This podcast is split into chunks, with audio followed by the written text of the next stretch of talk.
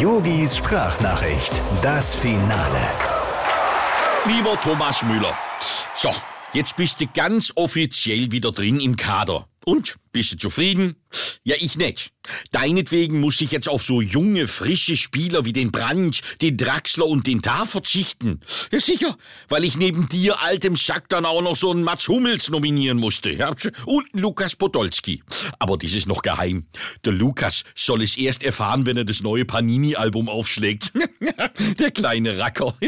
Ja, ich weiß, jetzt geht das Gemäkel wieder los. Oh, warum hat der Yogi den mitgenommen und warum den nicht? Warum hat er Tisch gemacht? Ganz einfach, mein Würfel hat auch nur sechs Seiten und dann kommt dann halt sowas dabei raus.